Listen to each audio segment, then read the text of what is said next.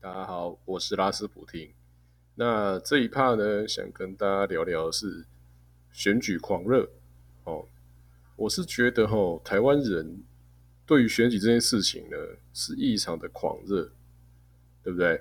那举个例嘛，我们常常看到以前选举啊，先不论你的政治立场是哪一方哦，你就可以翻新闻啊，或是从那个亲友之间可以听到说，有些人有些家庭哦，因为哦支持的阵营不同啊，导致哦激烈吵架，对不对？我想这大家或多或少都听过啦，或是自己耳闻也都有听过这些类似的事件，然后那。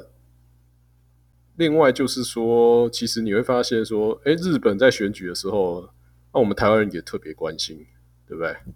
那台湾人的说法呢是说，啊，日本跟我们那么近哦，它产业这么紧密，啊，日本发展谁当家，然后哪个政党那个明代选的多哦，当然跟我们有关哦，啊，对嘛，哦啊，听起来有道理嘛。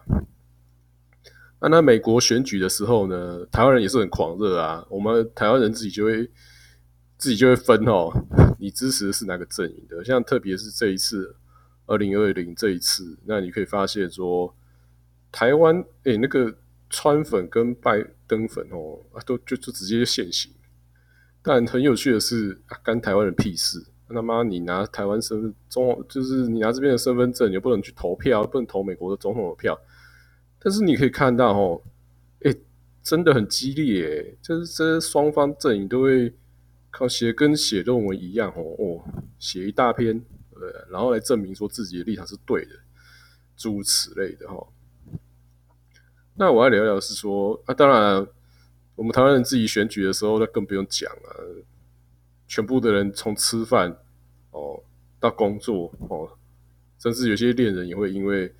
投票的选择不一样哦，啊，吵架分手，对不对？这是，所以哦，你会发现说，这种类似像这样的事件哦，在其他国家是很少见的，对不对？你你不你很少会听到说有那个俄罗斯人哦，因为讲美国总统大选要支持谁，然后两个人吵架哦，啊，或是说波兰人啊，听到说呃日本什么哪个政党大选哦支持谁？啊，就吵架哦，情侣分手也没有哎啊，但是台湾会哦，台湾超长的。那我想要聊聊是啊，为什么台湾人那么热衷选举，对不对？自己你想把他自己自己的选啊吵一次啊，刚好别人在选啊，又再再来吵一次，几乎你每几乎每一年都会可以有东西可以吵啊，都是因为选举在边搞来搞去的。好。呃，我认为啦，最大的主因就是，其实台湾人从来都不曾经是个霸权哦，所以我们会对于说，对于掌控这件事情，或是被谁统治这件事情，会异常的兴奋，对不对？会觉得说，哇，这个票投完啊，那个就当家了哈，就拿权力啦，然后就是这样，好棒棒啦。对不对？但你大家都心知肚明哦。你稍微练历史一下，你就知道说，你一个国家的形成，或是一个社会体制，甚至一个帝国，或者是我们称为之为霸权，它的运作机制，哈，并不只是单单只是谁当头这么简单，对吧？而是整个国家社会累积到一定的动能哦。跟实力，然后才能促成一个真正的国家概念与国家霸权的实力嘛，对不对？但台湾人就是比较奇怪，就是说我们会很很很幻想说，哎，那谁当家了？哦啊，然后就一片美好啊，谁没当家呢？就会世界就会毁灭了，诸如此类啦。那我觉得这是台湾人太喜欢把。多元的事情，哦，用单选题来看，就会造成这种结果，哦，所以大多数的台湾人呢，也会幻想说啊，因为只要谁当选了，我就会有好日子过。呃，这种概念，哦，就跟这个跟小学生没两样嘛，对不对？就是只相信单一答案嘛。好，回过头来，那我必须要讲哈，选举这件事情呢，它是一个稳定的机制，但它不是完美的机制。那也许因为你看嘛，人类在几千年前是因为血统跟呃王权的概念在统治人类，然后慢慢的、慢慢的经过千年的孕育之后，才开始进入选举。好，那其实更严格来讲啊，呃，完整的选举制度实施哦，真的实践哦，其实应该讲哈。还不到五十年吧，对不对？你说美国说什么那些呃，你说从英国开始算好了，或从法国开始算，其实那个多多少少哈，其实跟现在我们所认知的全民民选投票是有距离的。你那你以现在真的是说一人一票，众人平等哦去投的这种概念啊，完全实践，我我认为这其实应该是近三十年。对不对？就是大战过后经济复苏，男女平权哦。注意，呃，你要真正的实实施所谓现在的民主，呃，选举前提一定是男女平权嘛，不然女性就没有投票权嘛。哦，诸如此类的。好，那坦白说，在人类，呃，肉肉等，好啦，中国人号称自己。三千年嘛，当然更早，像什么玛雅人，不是听说有上千万年。好，好，那我们说短一点嘛。那近三千年的历史中，那现在实施所谓的一人一票，呃的民主制度呢，其实应该讲好啦，让你说多一点啦，算一百年好不好？那也是非常短的时间哦，算是起步而已哦。那这个。选举一人一票哦，所谓的公平正义，它到底能不能带领人类继续往下走？没人知道，对不对？就像曾经有一段时间，呃，人类觉得其实国王生下的小孩，王子当呃下一任领导就好棒棒嘛，对不对？他有他有那个老天的那个加持的血统跟基因嘛，对不对？那就人类就是相信这样的统治体系、继承体系，呃，好好几千年嘛，对不对？那其中你就会发现说，也会发现出这样子的状态下会出现愚蠢的领导者，对不对？然后双方向就是被外族入侵嘛，呃，不管哪个国家一样嘛。你看汉朝也好嘛，或是罗马帝国也罢嘛，对不对？你一直用呃那样的套路去挑选你的继任者。啊，也不敢保证没法保护嘛，对不对？啊，最后也是会被外族给打爆啊！哦，好，那我今天回过来讲，选举这个事情呢，它赋予每个人呃有一样的投票权利。